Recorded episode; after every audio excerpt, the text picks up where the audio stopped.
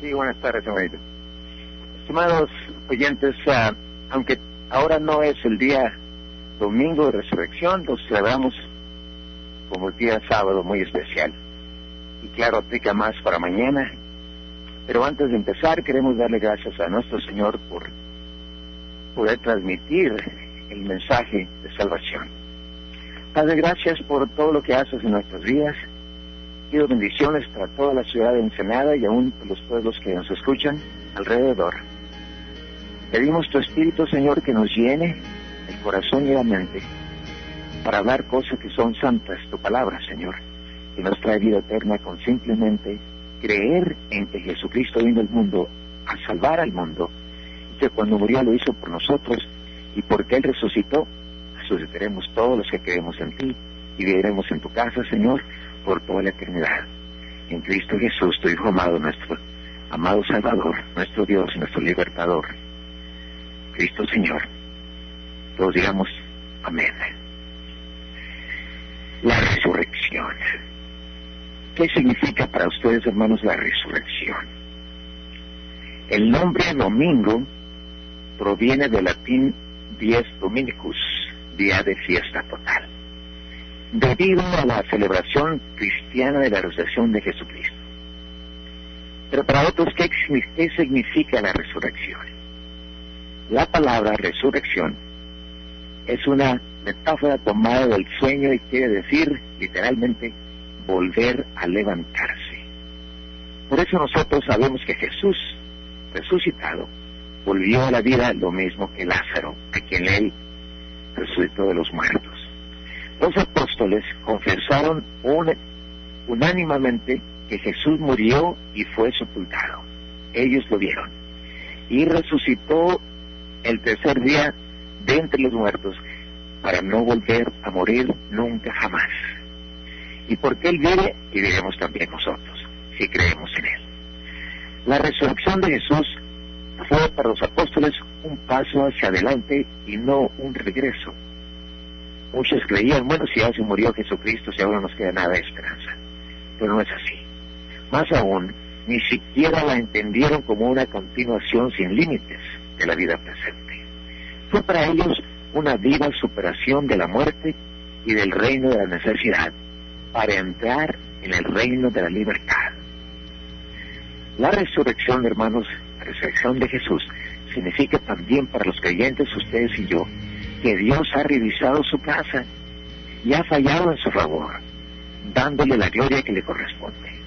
De modo que al justificado, al ajusticiado por el Sanedrín, el excomulgado por la sinagoga y el ejecutado por los romanos, fuera de la ciudad, en aquel lugar llamado la Calavera, aparece como el justo y aún como el juez de vivos y muertos. Dios omnipotente ha santificado el nombre de Jesús para que todos los que creemos en su nombre, en su vida y en su misión, tengamos vida en abundancia. Creer en la resurrección es afirmar que alguien y alguien de nuestra historia está lleno de vida. Ustedes saben quién es. Y es para siempre. Creer que Cristo está vivo es plantear para cada hombre el sentido de la vida, la cual es una esperanza divina. Pero creer en la resurrección es aún más. Es experimentar ya en lo secreto de nuestro corazón que en Cristo hemos vencido las fuerzas de la muerte, aun cuando sigan aprisionándonos. Victoria para nosotros en Cristo, Señor nuestro. Sin duda, pero victoria también para el mundo, pues nuestra esperanza no es para uso privado, sino que es para el mundo entero. Cuando descubrimos con asombro que hemos sido despertados a una vida sin término, ese nuestro asombro es buena noticia para la tierra entera. Nos, convertimos en la conciencia viva de lo que ya le ha sido dado sin que la propia tierra se diese cuenta. El mundo aprende en nosotros que la muerte es contra natura. Y no es que le queramos alegremente el lado trágico de la existencia, al igual que el no creyente, al igual que el no creyente, nos vemos enfrentados al absurdo. abocados al sufrimiento y al vacío. Pero creemos humildemente que ya fluye en nosotros una sangre nueva. Afirmamos que desde la mañana de Pascua hemos nacido a una vida nueva. El mundo antiguo ha pasado y ha nacido un mundo nuevo. Creer en la resurrección es apasionarse de la vida. Creer en Jesús es descubrir todo el amor a la vida que Jesús manifestó en sus palabras y obras. Porque Él dijo que su palabra era espíritu y tenía poder. Es creer en el mundo y hacer lo posible para que el mundo alcance su fin. Creer en la resurrección es descubrir el poder de vida que Dios nos hace experimentar. Nuestra vida no camina hacia su perdición. Está vivos, auténticamente vivos, dice Dios. Si creemos en la vida es porque hemos descubierto en la resurrección de Jesús el secreto tenebroso del mundo es la palpitación de un corazón que ama. Porque San Juan 3.16 nos dice la Biblia, porque tanto amó Dios el mundo que entregó a su Hijo único. La resurrección es un acontecimiento que concierne evidentemente ante todo el destino personal singular de Jesús. Estar vivos, auténticamente vivos, dice Dios. Si creemos en la vida es porque hemos descubierto en la resurrección de Jesús el secreto, secreto tenebroso del mundo es la palpitación de un corazón que ama. ¿Quién nos ama? Nos ama tanto el Señor Jesucristo que fue a la cruz con gozo. No iba diciendo, ay, lo que me espera es horrible. No, dice la Biblia que Él fue a la cruz con gozo. Porque Él sabía que iba a pagar los pecados del mundo, los tuyos y los míos, para que pudiéramos entrar en la casa de Dios. El poder que Dios desplegó para resucitar a su Hijo en aquella tarde, horrible, porque la tierra tembló y buscará por tres horas. Lo pondrá por obra para que con los hombres que son con Cristo sean un solo cuerpo. Nuestra existencia no camina hacia la muerte. Jesús es la prenda y la fuente de nuestra existencia eterna. Victoria de la vida que no es un bojada hacia un futuro ilusorio, porque es victoria para hoy, para esta tarde, para todos los días. La Pascua que vivimos con Cristo nos hace pasar desde ahora a la verdadera vida, la cual es común con Dios desde la mañana de Pascua y vivimos en régimen de resurrección. Y en esta existencia cotidiana que recibimos de tu gracia, de su gracia de Dios, ha comenzado ya la vida eterna. Hermanos, también hay que recordar que Jesucristo triunfó sobre la muerte y con esto abrió las puertas del cielo a los creyentes, a ti y a mí. Pero es necesario reconocerlo. No nomás creer que todo el que diga, no, yo conozco a Jesucristo, ya me voy a ir al cielo, como muchos creen. No es así. Tenemos que arrepentirnos de nuestros pecados, confesar que somos pecadores y pedir a Dios que nos perdone y decirle al Señor Jesucristo gracias por dar tu vida por nosotros. Creo que tú viniste al mundo a salvar al mundo. Y volvemos en unos segundos porque tenemos un corte, dice nuestro hermano José Luis. Adelante, hermano.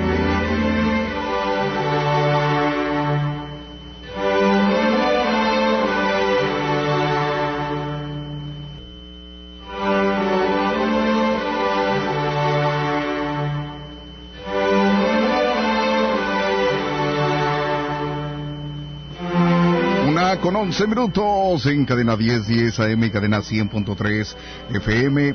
Un eslabón más de grupo Cadena. Continuamos con tu hora divina con el pastor Ariel. Adelante. Ah, muchas gracias, hermanito. Un gusto. Decíamos que Cristo triunfó sobre la muerte. Para unos, para el diablo en esos días, dijo el diablo, ya se acabó todo. Me salí con la mía, maté al Hijo del Hombre. Pero eso es imposible. El Hijo del Hombre, Jesucristo Señor, ha existido por toda la eternidad y existirá por toda la eternidad. Así que recordemos que Jesucristo triunfó sobre la muerte y con esto abrió las puertas del cielo a los creyentes, a ti y a mí y a todos que crean. Y a todos ustedes que conocen a Jesucristo como nuestro único Salvador. La Biblia nos enseña que para borrar el pecado que viene del Antiguo Testamento se necesita sangre pura.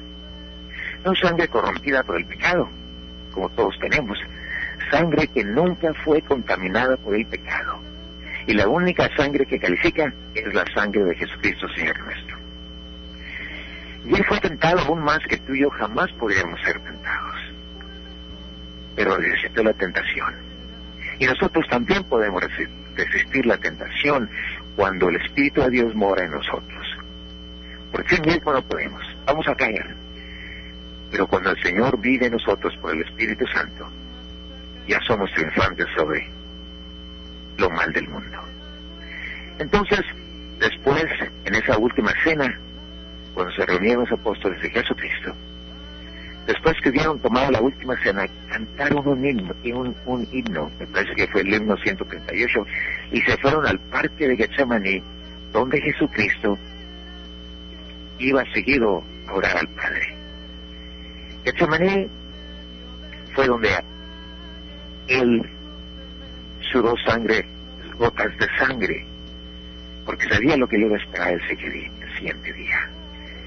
Sabía que Dios Padre se iba a apartar de él cuando pusiera todos los pecados del mundo en su espalda. Y allí fue arrestado por los soldados y llevado preso a Pilato, quien lo sentenció a ser crucificado, no porque él quería, no porque Pilato quería sentenciarlo. Él dijo, encuentro a este hombre inocente de los fariseos e Israel decían, sacrifíquenlo, sacrifíquenlo. Así estaba escrito, yo lo sabía. Y nada cambió la mente del pueblo de Israel y Pilato no quería pasar como un gobernador que no tuviera fuerza porque así lo había sentenciado el César, que si fallaba otra vez le iba a ir muy mal. Él no quería problemas. El mundo es así en estos días, hermanos. Muchos dicen, oye, tú vas a una iglesia cristiana. ¿Y por qué vas allí? ¿No sabes que los demás no piensan que es un lugar apropiado? Y muchos se detienen porque quieren estar de acuerdo con los vecinos, de los padres, de los hijos. Pero Dios es más cerca que cualquier otra persona en nuestro corazón. Recuerda que Jesucristo quiere ser tu camino a la gloria. Él mismo lo dijo, yo soy el camino, la verdad y la vida. Y nadie va al Padre si no es por mí. Bueno, en Lucas 23, 32 también nos dice eso. Esto. Llevaban también con él a otros dos, otros dos hombres que eran malhechores, para ser muertos. Y cuando llegaron al lugar llamado de la calavera, aquella loma, que tiene una forma de calavera, crucificaron allí a Jesucristo y a los malhechores. Uno a la derecha y otro a la izquierda. Fíjense lo, que dice eso, uno a la derecha y otro a la izquierda. Aquí en el mundo los que somos apegados a la ley nos llaman que somos, somos la derecha. Los que quieren que todo el mundo viva como le dé la gana, eso se llama a la izquierda. Y es increíble que la Biblia está escrita de esa manera. Clasificaron allí a los malhechores, uno a la derecha de Jesucristo y uno a la izquierda. Y Jesús decía, Padre, perdónalos, porque no saben lo que hacen. ¿Qué se refería al pueblo de Israel? No sabían lo que hacían. Pero ya estaba escrito. Era la única manera que tú y yo podíamos salvarnos. Cuando Jesucristo derramara su sangre pura en la cruz, esa sangre es la que tomaría Dios para lavar nuestros pecados, cuando tú admites que eso sucedió. Y repartieron entre sí sus vestidos, los vestidos de Jesucristo, echando suertes, como estaba profetizado en el libro de Isaías, el Antiguo Testamento. Los que le crucificaban sabían lo que hacían, pero no sabían las consecuencias.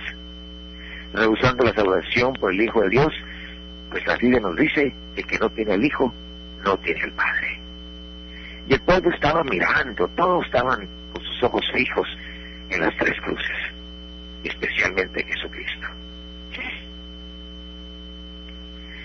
Y decían, y todo el pueblo que estaba mirando decía, y aún los gobernantes se burlaban de Jesucristo diciendo, hmm, este que a muchos salvó, resucitó al asa de la, de la tumba, resucitó un, un joven que iba a ser enterrado, y ahora él no se puede salvar.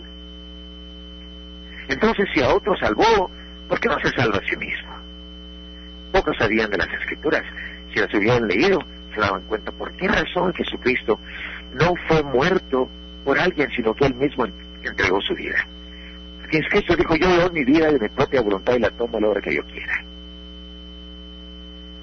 Y decían ellos que se salvó él mismo, si en verdad él es, el, Cristo, el escogido de Dios.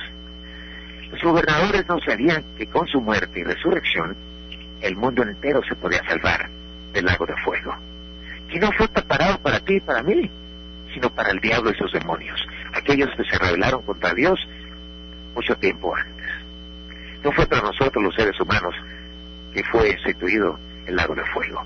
Sin embargo, después de que Jesucristo venga por su, su iglesia y se la lleve en una nube por siete años y vuelva después y ponga sus pies en, el templo de Jerusalén, entonces, entonces todo ojo lo verá, toda rodilla se arrodillará y toda lengua confesará que Él es el único Hijo de Dios Todopoderoso, el que nos va a juzgar a los buenos y a los malos, a los malos al fuego eterno y a los buenos que aceptaron a Jesucristo a recompensas de toda clase.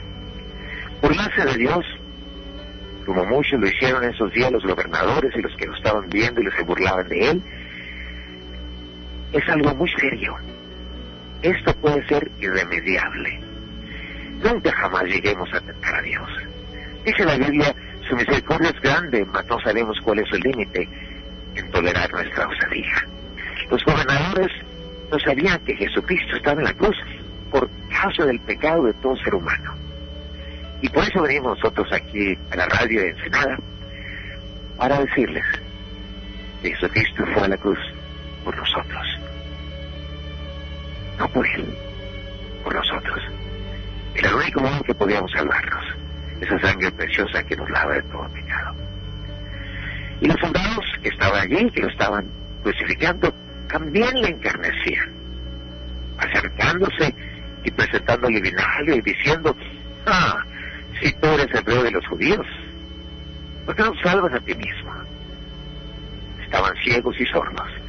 Esto sería normal para todo ser humano salvarse a sí mismo. No es para Dios salvar al mundo, fue la razón, porque Dios es su gran misericordia.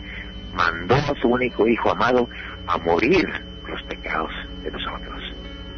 Había también sobre él, sobre su cruz, un título escrito con letras grandes, latinas y hebreas, que decía, este es el rey de los judíos. Y si tú te preguntas cómo es, ¿quién escribió semejante? Si los judíos no querían que él fuera el rey de los judíos. Y, y, y se enojaron con Pilato diciendo, ¿por qué le pusiste? Este es el rey de los judíos. Él no es nuestro rey. Pero Pilato dijo lo que ha escrito lo que está escrito está escrito. Entonces Pilato, el gobernador y gobernador romano, allí en Israel, y sabía lo que hacía. Pero sabemos que fue guiado por el Espíritu Santo cuando, cuando mandó escribir este título. Este es el rey de los judíos. Y uno de los malhechores que estaban colgados le injuriaba, diciendo, oh, permíteme decirte que uno de los malhechores que estaba a la izquierda, los que estaban colgados, le injuriaba y decía, si tú eres el Cristo, ¿por qué no te salvas a ti mismo y también a nosotros? Entonces el de la derecha, respondiendo, él le reprendió diciendo, ni aún temes tú a Dios, estando en la misma condenación. Aquel hombre en aquel instante reconoció que el que estaba en la cruz con ellos era el Hijo de Dios, que venía a pagar el pecado de todos nosotros. y le dijo, que aún temes tú a Dios, inmediatamente ese hombre fue salvo. Mucha gente en el mundo no tiene temor a Dios. Cometen crímenes, abusan de niños, de mujeres, y por consecuencia están en condenación, porque no aceptan la oferta de salvación que Dios nos brinda por el sacrificio que Jesucristo hizo en la cruz del Calvario, en aquella loma que parecía una calavera. Allí el Señor Jesucristo derramó su sangre, una sangre pura, la cual lava los pecados del mundo, para todo aquel que confiesa su nombre y acepte que es pecador. Dijo el otro malhechor, ahora leemos en Lucas 23, 41. Nosotros, a la verdad, justamente padecemos, el que estaba a la derecha, porque recibimos lo que merecieron nuestros hechos, mas este ningún mal hizo. Miró a los ojos a Jesús y le dijo, Señor, acuérdate de mí cuando vengas en tu reino. Si algún día, hermano, hermana, hermano oyente, si algún día, en cualquier momento, en cualquier lugar, estás en peligro, en angustia, y necesitas de algo milagroso, acuérdate tú también del poder de Dios. Y clama a Él, y Él te responderá. Y si quieres cerciorarte, ve a Jeremías 33.3 del Antiguo Testamento, y nos dice, clama a mí, y yo te responderé. Y te enseñaré cosas grandes y ocultas que tú no conoces. Volviendo al malhechor al que dijo, Señor, acuérdate de mí cuando llegues a tu reino. Jesús volvió hacia él y lo miró a los ojos con ese amor que él todo el tiempo miraba a alguien. Le dijo, de cierto, de cierto te digo, que hoy mismo estarás conmigo en el paraíso. Tú también escucharás su amorosa voz cuando confiesas a Jesucristo Dios como tu Salvador. El paraíso en esos años, hermanos, estaba en el centro de la tierra. En un lado eran dos en un lado, separados por un abismo, estaba el paraíso, y el otro lado estaba el infierno. Y si tienes una descripción más amplia, puedes leer San Lucas 19, versículo 16, y allí tienes una explicación tal vez un poquito diferente a lo que yo te la doy, pero más amplia. Cuando era como la hora sexta, hubo tinieblas sobre toda la tierra, las tres de la tarde para nosotros, hasta la hora novena, la hora las seis de la tarde. La gente del mundo dijo, y lo verá ahora, esta oscuridad es porque hubo un eclipse en el sol. No era cierto. Y el sol se oscureció, y el velo del templo se rasgó por la mitad, de arriba a abajo. Entonces Jesús, clamando al gran voz, dijo, Padre, en tus manos encomiendo mi espíritu. Y habiendo dicho esto, expiró. El velo del templo se rasgó por la mitad ahora es posible orar directamente a Dios en el nombre de Jesucristo. Porque en el Antiguo Testamento, cuando el sumo sacerdote entraba al aposento donde el Espíritu de Dios estaba, él oraba por todo Israel para que le fuera perdonado el pecado. Un velo donde estaba la gente y donde estaba el aposento que se parecía el Espíritu Santo. Pero como ese templo ha sido rasgado por la muerte de Jesucristo, ahora nosotros podemos orar directamente a Dios. Y nuestra oración, cuando terminemos, decimos, y esto Padre, te lo pido, te adoro, te magnifico en el nombre de Jesucristo, que el Señor Dios te va a escuchar. Y si no mencionas a Jesucristo, no te va a escuchar. Porque Él es el camino, la verdad y la vida. Y el Señor te mira a menos que uses el nombre de Jesucristo para comunicarse con Él. Y también me se diga que cuando el centurión, aquel que lo había, lo había llevado a la cruz lo estaba crucificando, y al ver lo que había acontecido, que tembló la tierra, que se oscureció toda la tierra, y estuvo en la oscuridad por tres horas, dio gloria a Dios. ¿Se imaginan? El centurión, un romano, dio gloria a Dios diciendo, verdaderamente este hombre era justo, es justo. Nosotros los que creemos en Jesucristo, creemos que vamos a ver a este centurión en la, en la gloria. ¿Estaba vestido de, de romano? No lo sé. No lo creo. Y lo vamos a reconocer. Y dice la Biblia que toda la multitud de los que estaban presentes en este espectáculo, viendo lo que había acontecido, se volvían golpeándose el pecho. Pero todos sus conocidos, José de Arimatea, el cual era miembro del consejo, varón bueno y justo, y las mujeres que le habían seguido desde Arimatea, ciudad de Judea, el hombre justo es aquel que busca el reino de Dios y su justicia. Y dice que fue enterrado entre los ricos. ¿Saben por qué? Porque Jesús de Arimatea era rico. Y también el presidente municipal de Jerusalén estuvo con él. ¿Se acuerdan cuál era su nombre? Ese hombre, que era fariseo, también pidió el cuerpo al Pilato para enterrarlo en una en una tumba que solamente los ricos vivían. La Biblia decía que iba a ser muerto e iba a ser enterrado entre los ricos. Entonces, este hombre,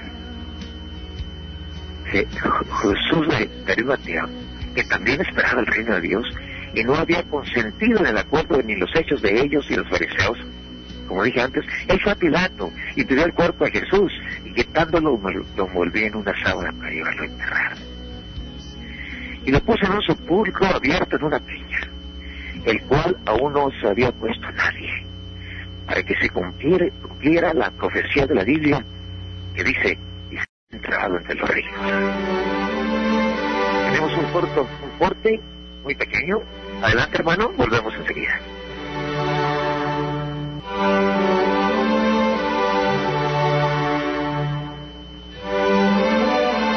Es la una con 31 minutos, una con 31 minutos en cadena 1010 AM y cadena 100.3 FM, un eslabón más de Grupo Cadena. Seguimos con tu hora divina, estamos de regreso con el pastor Ariel. Adelante. Muchas gracias, hermanito. Creemos que con esta lección que nos viene de la vida podemos apreciar más el día de la resurrección. Que no es un día simplemente para irnos de vacaciones a, otra ciudad o al mar, a gozarse sino, sin recordar por qué razón festejamos el día de resurrección, el domingo de resurrección. Nos dice el apóstol Pablo que si Jesucristo no resucitó, vana es vuestra predicación. Y vana también es vuestra fe. Y no hay salvación para ninguno. Eso nos dijo el apóstol Pablo. Pasado el día de reposo, al amanecer del primer día de la semana, en un domingo, o sea, el domingo, vinieron María Magdalena y la otra María. María Magdalena era la, la mujer que tenía siete demonios, recuerden. No quiere decir siete, exactamente siete demonios, sino que era mujer de las más malas, ¿verdad? Y vinieron a ver el sepulcro y hubo un gran terremoto. Porque un ángel del Señor, descendiendo del cielo, removió la piedra y se sentó sobre ella. Dice la Biblia que su aspecto era como un relámpago y su vestido blanco como la nieve. Y de miedo de los guardas, guardas romanos temblaron y se quedaron como muertos. Imagina ver un ángel aparecerse enfrente de ti. Se queda uno sin poder hablar. Y ellos se dieron se quedaron como muertos. Mas el ángel respondiendo dijo a las mujeres, no temáis vosotras, porque sé que buscáis a Jesús, el que fue crucificado. El Señor Jesucristo se apareció primero a María Magdalena, como acabamos de decir, y a las otras Marías. Se apareció al apóstol Pedro, a dos discípulos que iban camino de Maus, a los diez discípulos donde Tomás no estaba allí. Y una semana después, a los once discípulos, entonces estaba Tomás entre ellos, a Jacobo, hijo de María, y a más de 500 personas que habían salido de las tumbas. María Magdalena, Juana y María, madre de Jacobo, y las demás mujeres, con ellas, quienes dijeron estas cosas a los apóstoles. No está aquí, pues ha resucitado como, resucitado como dijo. Venid, ver el lugar donde fue puesto el Señor. E id pronto y decir a sus discípulos que ha resucitado de los muertos y aquí va delante de vosotros a Galilea. Porque así les dijo el Señor, después que yo venga de la tumba, los veré en Galilea. Y mi gran gozo es que Jesucristo resucitó de los muertos y va delante de nosotros. Y porque Él vive, hermanos míos, todo aquel que crea en Él vivirá para siempre. No lo digo yo, lo dice la Biblia. Allí lo veréis, he aquí os lo he dicho, les dijo Jesucristo. Les dijo el ángel. Entonces ellas, las Marías, saliendo del sepulcro con gran temor y gran gozo, fueron corriendo a dar las nuevas a sus discípulos. Cuando hables de la grandeza del Señor, también hazlo con gran temor y gran gozo. Mientras ellas iban a dar las nuevas a los discípulos, he aquí Jesús les salió al encuentro diciendo, salve. Y ellas, acercándose, lo abrazaron y se abrazaron de sus pies y le adoraron. Entonces Jesucristo les dijo, no temáis, id, dar las nuevas a mis hermanos, porque va, para que vayan a Galilea y allí quedaréis. En San Lucas 24, 13 nos dice lo siguiente, y aquí, dos de ellos, los discípulos, iban el mismo día a una aldea llamada Emaús, que estaba a 60 estadios de Jerusalén. Iban hablando entre sí de todas aquellas cosas que habían acontecido. Pero sucedió que mientras hablaban entre sí y discutían sobre este caso, Jesús mismo se acercó y caminaba con ellos. Mas los ojos de ellos estaban velados para que no le conociesen. Y les dijo, ¿qué pláticas son estas que tenéis entre vosotros mientras camináis y por qué estáis tristes? Respondiendo uno de ellos, que se llamaba Cleofas, o Cleofas, le dijo, ¿eres tú el único fraseo en Jerusalén que no ha sabido las cosas que en ella han acontecido en estos días? Entonces Jesús les dijo, ¿qué cosas? Y ellos le dijeron, de Jesús Nazareno, que fue varón profeta, poderoso en obra y en palabra delante de Dios y de todo el pueblo. Y que cómo le entregaron los principales sacerdotes y nuestros gobernantes a sentencia de muerte y le crucificaron. Pero nosotros esperábamos que Él era el que había de redimir a Israel. Y ahora, además de todo esto, hoy es ya el tercer día que esto ha acontecido y no lo vemos. No lo vemos, pero que miraba con Él, ¿verdad? Aunque también nos ha asombrado unas mujeres de entre nosotros, las Marías, las que antes del día fueron al sepulcro y como no hallaron su cuerpo, irían diciendo que también habían visto visión de ángeles, quienes dijeron que él vive.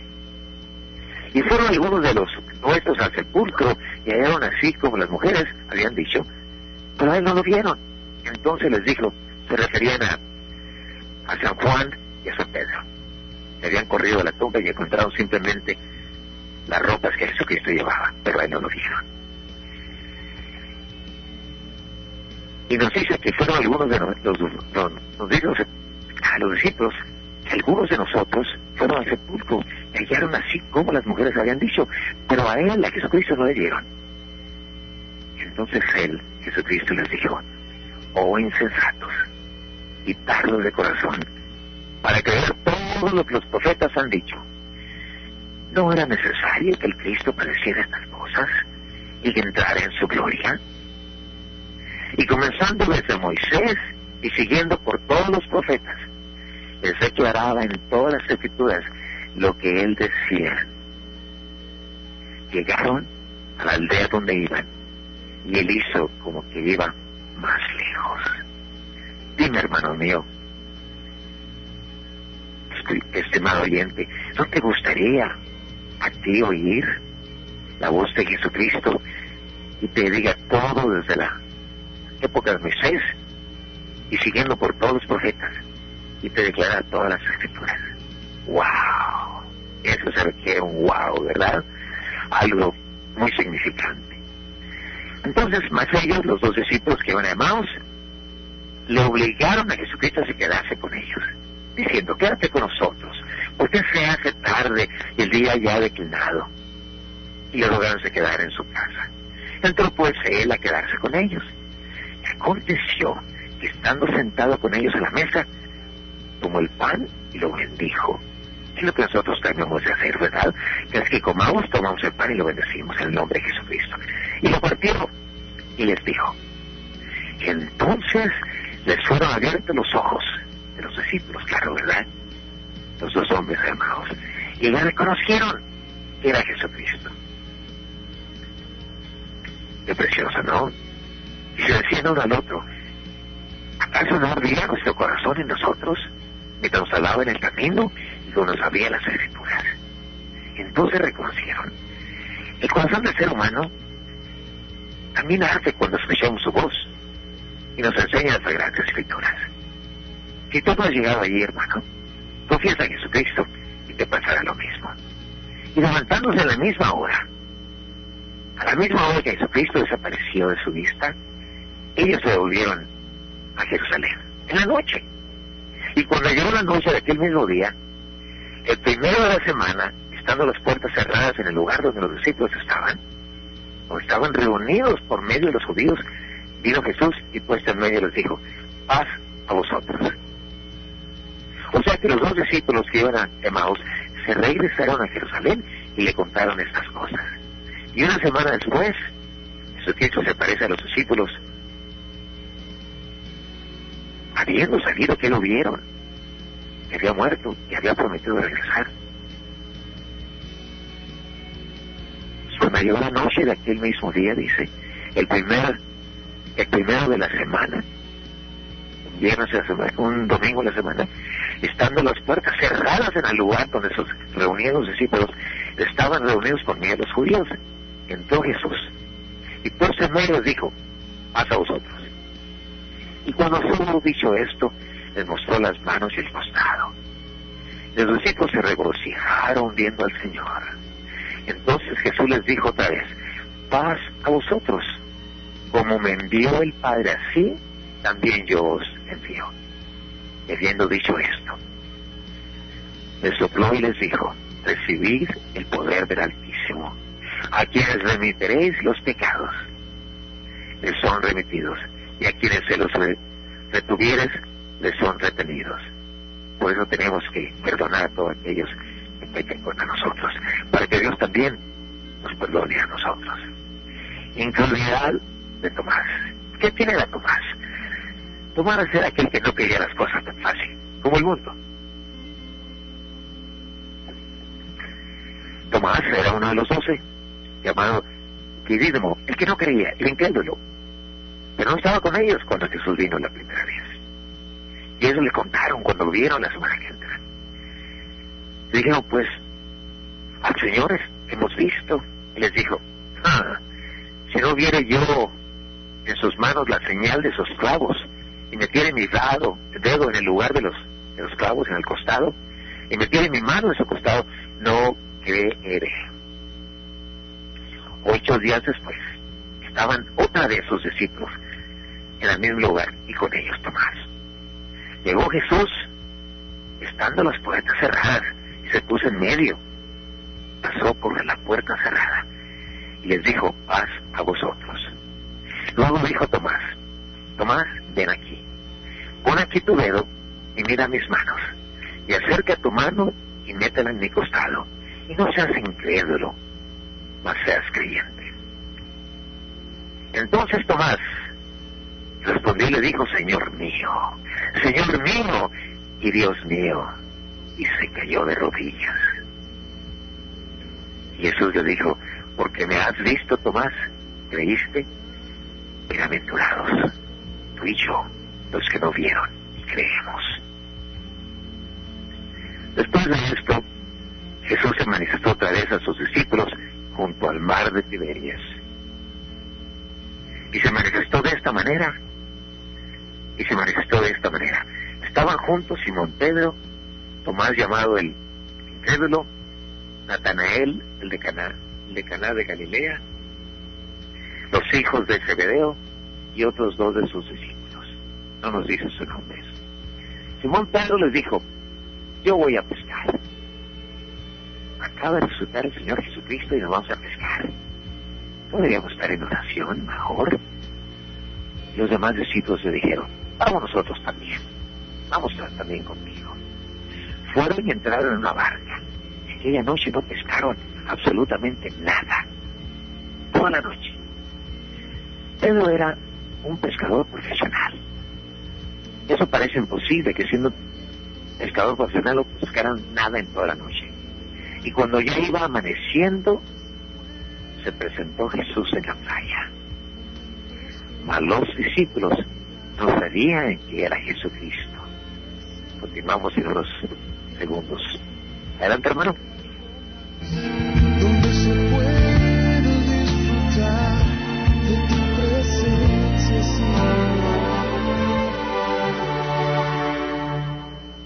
Adelante, hermanito, y gracias otra vez.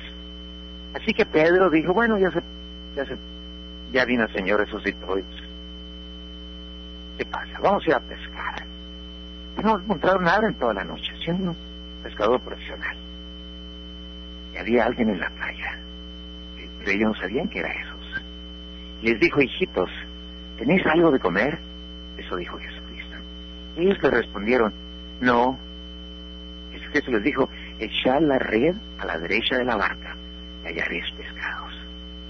Entonces la echaron y ya no la podían sacar de tanto pez había en ella, por la gran cantidad de peces. Entonces aquel discípulo a quien Jesús amaba, San Juan, dijo a Pedro, es el Señor. Simón Pedro, cuando yo que era el Señor, se ciñó la ropa porque se había despojado de ella y se echó al mar. Y los otros discípulos vinieron con la barca, arrastrando la red de peces, pues no, no estaban de tierra, sino como de 200 codos. Un codo es, eh, me parece que son 18 pulgadas, de centímetros, más de 20 centímetros.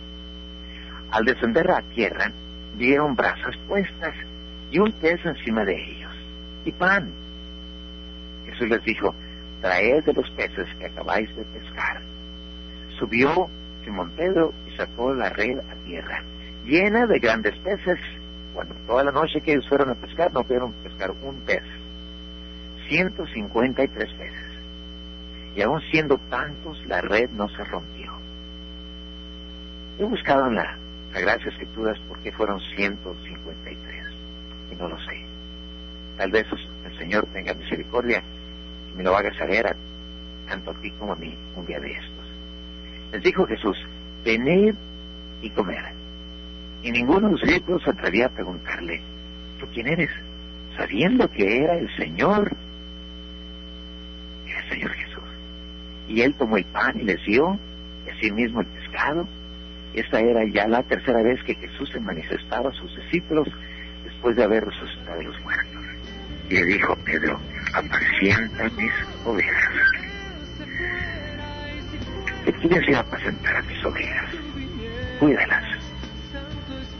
Dales instrucciones sobre la salvación. Y cuando hubieron comido, Jesús dijo a Simón Pedro, Simón, hijo de Jonás, ¿me amas más que estos? Respondió Pedro, sí, Señor, tú sabes que te amo. Jesucristo le dijo, apacienta mis corderos. Volvió a decirle la segunda vez, Simón, hijo de Jonás, ¿me amas? Pedro le respondió, sí, Señor, claro que sí te amo. Tú sabes que te amo. Y su texto le dijo, entonces pastorea mis ovejas. Y todavía le dijo la tercera vez, Simón, hijo de Jonás, ¿me amas? Pedro empezó a entristecerse de que le dijese tres veces, ¿me amas? Y le respondió, y le respondió, pastoreas las ovejas quiere decir ocuparte de las cosas espirituales y enseñarlas a todo el mundo. Eso quiere decir que se encargue pastorear mis corderos, enseñar el Evangelio como está escrito en las grandes escrituras. En San Mateos, último capítulo de San Mateos, nos dice Jesucristo que toda autoridad le ha sido dada. Y que llevemos el Evangelio a las cuatro esquinas del mundo. Y hagamos discípulos de todas las naciones, y bautizarlos en el nombre del Padre, del Hijo y del Espíritu Santo. Esa es nuestra gran comisión. El ejército americano, me imagino que también el ejército mexicano, cuando una persona ha sido comisionada, es un oficial, un teniente, un capitán, un mayor, un coronel general. Y si no han sido comisados, son simplemente soldados. Pero Dios dice, esta es la gran comisión para todo aquel que entienda que somos comisionados, somos oficiales de Dios Altísimo para llevar el Evangelio a las cuatro esquinas del mundo y hacer discípulos de mucha gente y bautizarlos en el nombre del Padre, del Hijo y del Espíritu Santo. Entonces,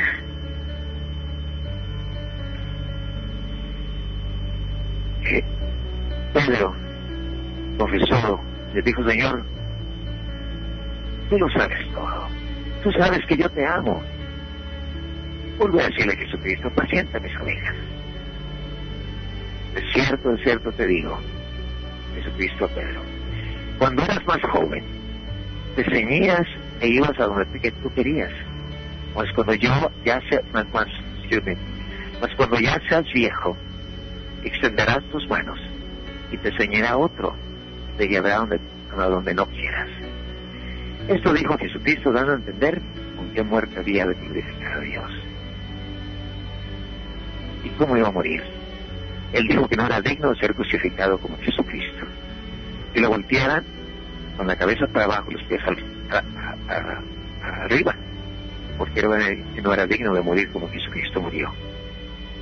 Y el Señor le dijo, cuando seas viejo, extenderás tus manos y te enseñará a otro y te llevará donde no quieras.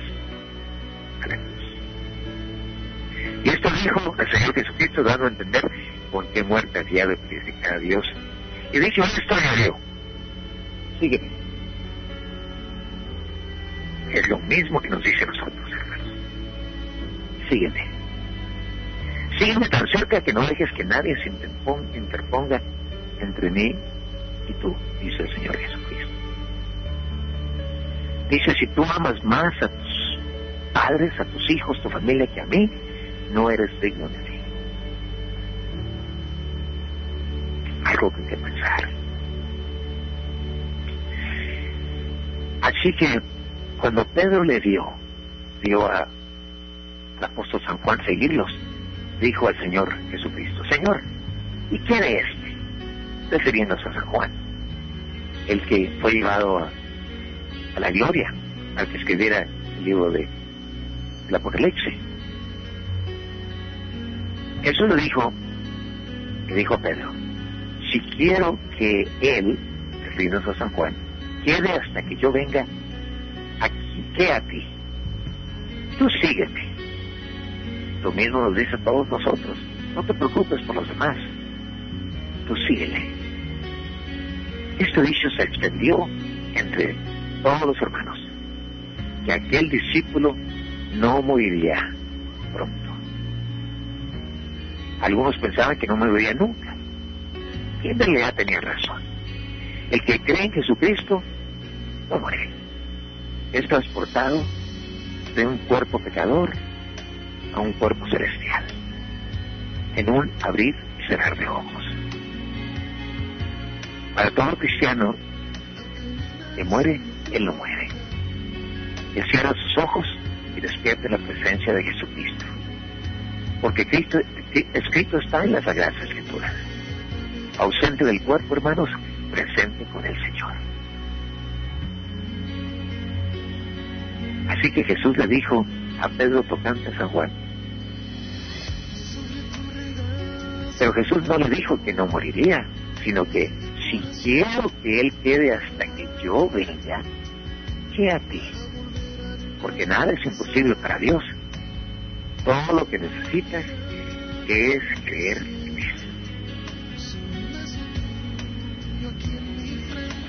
Y les dijo, estas son las palabras que os hablé estando aún con nosotros, que era necesario que se cumpliese todo lo que está escrito de mí en la ley de Moisés, en los profetas y en los salmos. Entonces les abrió el entendimiento para que comprendiesen las escrituras.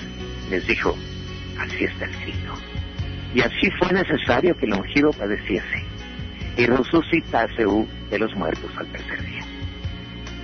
Y que se predicase en su nombre el arrepentimiento y el perdón de pecados en todas las naciones, comenzando desde Jerusalén y hasta tu casa. Y vosotros sois testigos de estas cosas, les dijo el Señor. Y aquí yo enviaré la promesa de mi Padre sobre vosotros, para que, pero quedaos vosotros en la ciudad de Jerusalén hasta que seáis investidos de poder desde lo alto. Y eso fue en Efesios 2.8, en el día de, Pentecostés. ¿Se acuerdan que más de 3.000 gentes recibieron a Jesucristo? Donde se, se hablaban lenguas. No eran lenguas de tontas, sino eran idiomas. Entonces, se queda en nuestra mente lo que el Señor nos dijo. Llevar el Evangelio a las cuatro esquinas del mundo. En tu casa, empieza en tu casa Empieza con tus vecinos. Empieza en la escuela donde vas, donde trabajas, cuando haya oportunidad. No vamos a tomar ventaja de que estamos trabajando y vamos a parar y empezamos a hablar de Dios. Cuando tengas tus minutos de descanso en el camino, háblale a todo el mundo las maravillas que Dios ha hecho en tu casa o las cosas que tú has visto que Dios ha hecho, porque esa es la gran misión. Bueno, llegamos cerca de una hora. Para mí ha sido un deleite darles lo que quiere decir la resurrección. Entonces el Señor, después de haberle, de haberles enseñado todo esto, lo sacó fuera hasta Betania, donde vivía Lázaro, María y Marta, sus hermanos él amaba. Y alzando sus manos los bendijo a todos los discípulos y aconteció que bendiciéndolos se separó de ellos y fue llevado arriba al cielo en una nube. Ellos, después de haberle adorado, volvieron a Jerusalén con gran gozo. Estaban siempre en el templo, alabando y bendiciendo a Dios. Y todos decimos, amén. Pero antes vamos a darle gracias al Señor por habernos dado discernimiento de las escrituras. Señor, gracias te damos con un corazón abierto por el discernimiento que nos has dado de poder entender lo que está escrito. Era necesario que el Hijo de Dios viniera a la tierra y fuera crucificado. Y resucitara en el tercer día, para que todo el que en él crea en las escrituras y confiese a Jesucristo Señor, y confiese que es pecador, tú prometes perdonarlo. Y el día que nos vayamos a este mundo, Señor, nos iremos directamente a la gloria. En tu presencia y habrá gozo, no solamente el de nosotros, pero de todos los ángeles que nos van a recibir. Millones de ellos. Y Dios Padre nos dirá, bienvenido seas al aposento que te he reservado desde la fundación del mundo. De ante antes que tú nacieras, nos dice el Señor, yo te conocía. Y que ibas a venir este día a mi casa, a la gloria. Eso no quiere decir que tu destino ya está preparado, sino que Dios sabe quién va a estar allí y quién no va a estar allí. Yo sé que yo voy a estar y yo sé que tú vas a estar si escuchas este mensaje. Gracias, Padre, por tu gran poder que tienes en toda la tierra y en todo el mundo. En Cristo, Señor, te adoramos. Amén.